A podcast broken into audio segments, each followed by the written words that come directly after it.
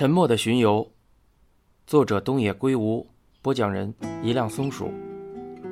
第十三章。自联合搜查本部成立一周以来，监工一直都有些闷闷不乐。从草剃向他汇报的工作进展来看，有助于侦破此案的有力线索实在太少，监工自然也就不可能高兴的起来了。监工坐在位子上，盯着报告问道：“目前的突破口，就只有退休金吗？”草剃站在一旁，开口答道：“就算想从这一点突破，也必须先找到连长曾经进出过垃圾囤积房的证据才行。调查走访没有什么收获吗？目前还没有。”监工面露不满，低哼了一声。在方慧离世至今的六年时间里，连找宽一是否曾经进出过方慧的家，并留下证据，是大批侦查员自联合搜查本部成立以来努力搜寻的方向。在草剃和监工看来，只要连找曾经回去过那里，他就应该会对方慧的死亡有所察觉。警方自然就能够顺藤摸瓜。事实上，静冈县警还有一个重要的发现，那就是有人偶尔会用银行卡从方慧发放退休金的银行账户里取钱。就在不久以前，这个账户的全部存款几乎都被人从东京的某台自动取款机上取了出来。警方确认了监控视频，发现取钱的人很可能就是连长。看来他知道了方慧的尸体被人发现的事情，所以才想在账户冻结之前先将钱提取出来。这一点与草剃的推测一致。如果能找到证据来证明连长其实早就发现了母亲的死亡一事。那么，警方就能以涉嫌诈骗的罪名将其逮捕。尽管大批的侦查员还在不遗余力的调查与走访，他们却始终没能掌握连长在这六年间曾去过方慧家的证据。与此同时，静冈县警也仍在调查是否有人曾经在烧毁的垃圾囤积房附近目击到疑似连长的人，但。依然一无所获。虽然警方也考虑过先按照弃尸罪将其逮捕归案，但如果找不到确凿的证据证明连长确实进出过那间老宅，就还是无法起诉他。不仅如此，还必须要考虑到时效性的问题。假设用弃尸罪来立案，就必须要证明病目佐之在失踪后的至少两个月里都还活着。监工问道：“连长那边有什么动静吗？”“没有，还是老样子。”自从在焚毁的垃圾囤积房中发现了两具尸体之后，连长的一举一动便受到了警方的监控。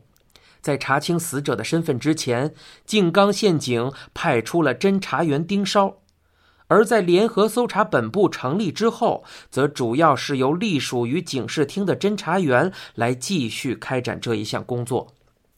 监控的目的在于防止连长畏罪潜逃。此外，警方还担心他会为了毁灭证据而有所行动。不过，就目前的报告来看，连长除了会外出买买东西、玩玩赌博机之外，绝大多数时间都躲在江户川区的一间公寓里闭门不出。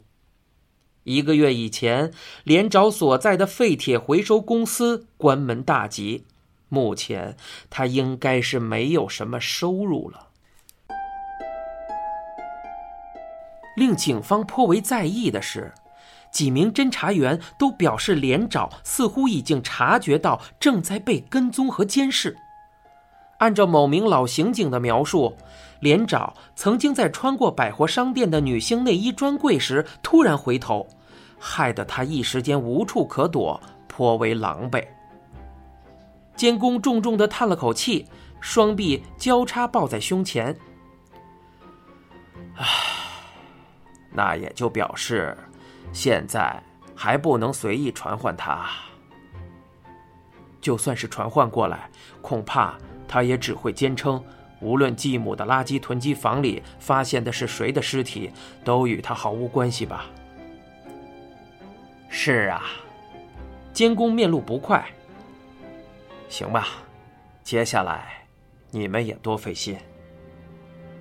就在草剃回到自己的位子上翻看资料的时候，岸谷跑了过来。组长。我们查到了连长三年前经常开的车，是他公司的一辆小型面包车。说着，岸谷递过来一份印有白色面包车照片的文件，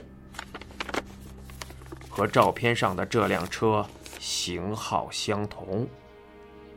草地接过文件，看着照片点了点头。如果连长真的运走了病木佐之的尸体，那么他必然会选择开车。根据记录，当时连长的名下并无车辆，但考虑到他很可能会使用工作单位那家废品回收公司的车，草剃便让岸谷他们对此展开了调查。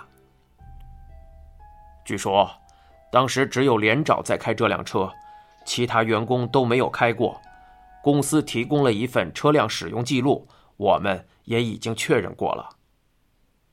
很好，草剃重新盯着照片看了起来。岸谷说道：“还有一件事挺有意思的。什么事？病木佐治最后一次出现是在便利店的监控视频里。我们对录像仔细分析之后发现，岸谷将两张打印好的监控截图放到桌上。其中一张是病目佐之举着手机迈步前行的样子，另一张拍到的则是一辆白色的面包车。啊，这个是？草剃望着两张截图上面显示的时间，前后相差不到一分钟。病木佐之刚刚经过便利店不久，这辆面包车就开过去了。我们是不是可以认为这辆车正在跟踪佐之呢？车号查到了吗？当然。调一下 N 系统的记录，还有通知静冈县警。N 系统指的是日本警察厅在道路上设置的装置，能够自动读取过往汽车的车牌号。岸谷干劲儿十足的答道：“明白。”哦。还有一件事，说着，岸谷竖起了食指。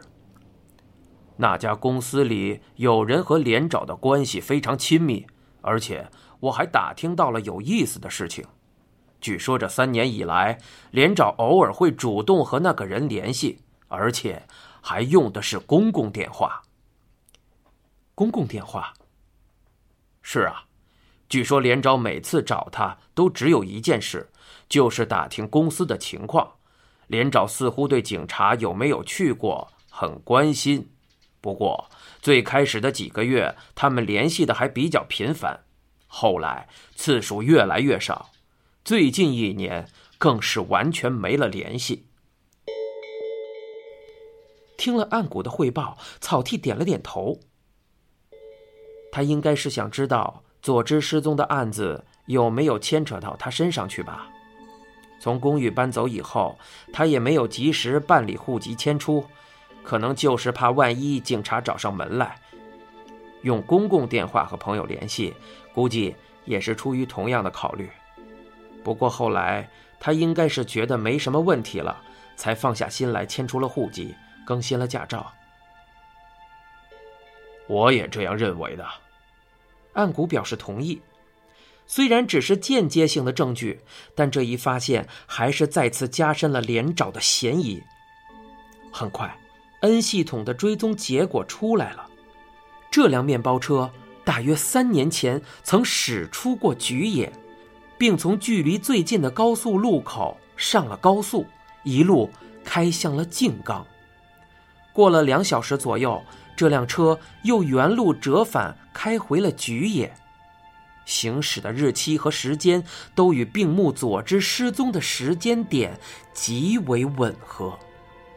草剃决定传唤连长，并对其住所展开搜查。你现在收听的是由东野圭吾原著、一辆松鼠播讲的《沉默的巡游》。更多精彩内容，请关注公众号“一辆松鼠大声公”。